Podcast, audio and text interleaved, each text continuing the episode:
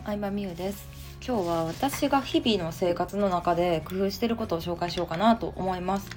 えー、まあ、人間は決断の数が多ければ多いほどストレスが溜まったりとか何かを決めるたびにこうなんだろうな負荷がかかってしんなんか他のことに集中できなくなるって聞いたので結構いろんなものを仕組み化してます。日常でも。そうビジネスの仕組み化って言うとね自動化するとかっていうイメージだと思うんですけど通の例えば私化粧とかも仕組み化してるんですよ、まあ、どういうことかっていうともう同じ化粧品のブランドでしか買わないようにしてます。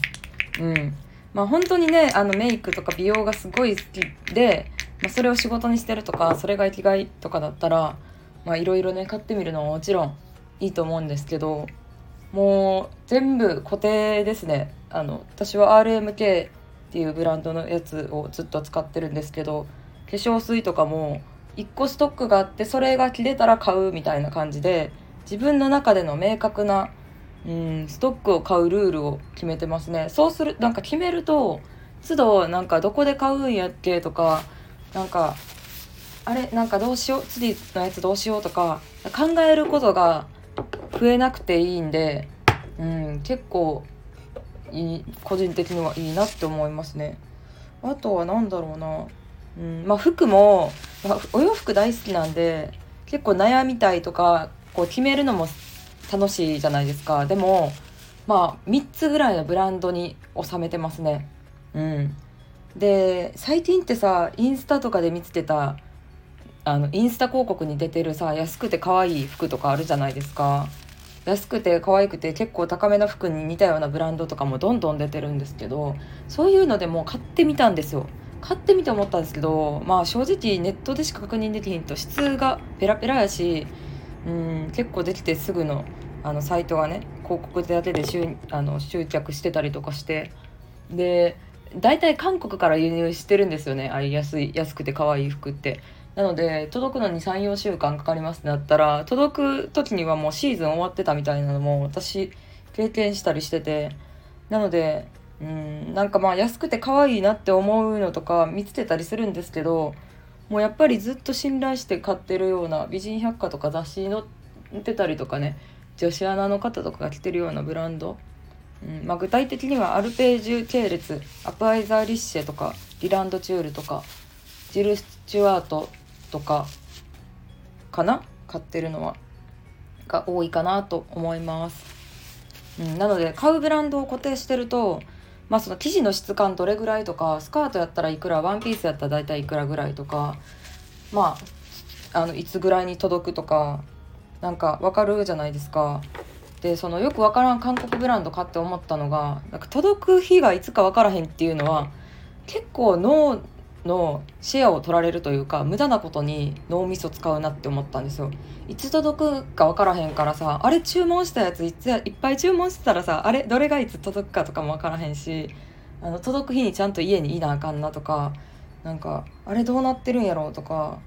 なんか管理するのに時間取られるなと思ったのでそうそうそうそうやね。なんか管理に時間取られるって管理自体は何も生み出さへんから結構もったいないなと思ってそこは割と仕組み化というか、うん、自分の中でのルールを決めてるかなって思いますね、まあ、それぐらいかな。でもシャンプーとかももう決めてますね。この美容院で買うなくなったら何ヶ月に1回買うとか。うんもうそうですね。なのでなんかいろんなルールをね自分なりに決めてうんどうでもいいことを考える時間を減らすとねそれだけで結構ストレス減ったりするのかなと思いました。はいそんな感じで今ちなみにメイク中なんですけどそうちょっと前にさなんかタスクにかかる時間計ってますみたいなあの音声出した時に結構反響いいね多かったんですけど私メイクする時間もね測ってるんですよね実は。毎日ではないですけど。でだ大体どれぐらいメイクかかるんかなとか朝お風呂入るんですけどお風呂入ってから髪乾かすまでどれぐらい時間かかってんねやとか思ってなんか測ったらね面白かったですね。風呂入ってから髪乾かすまでは結構30分弱ぐらいかかってて髪の毛乾かすのが結構かかるんですけどメイクも20分くらいかな。でもめっちゃもうとりあえず外に出れるっていう急いでメイクする時は7分ぐらいでいけたんで、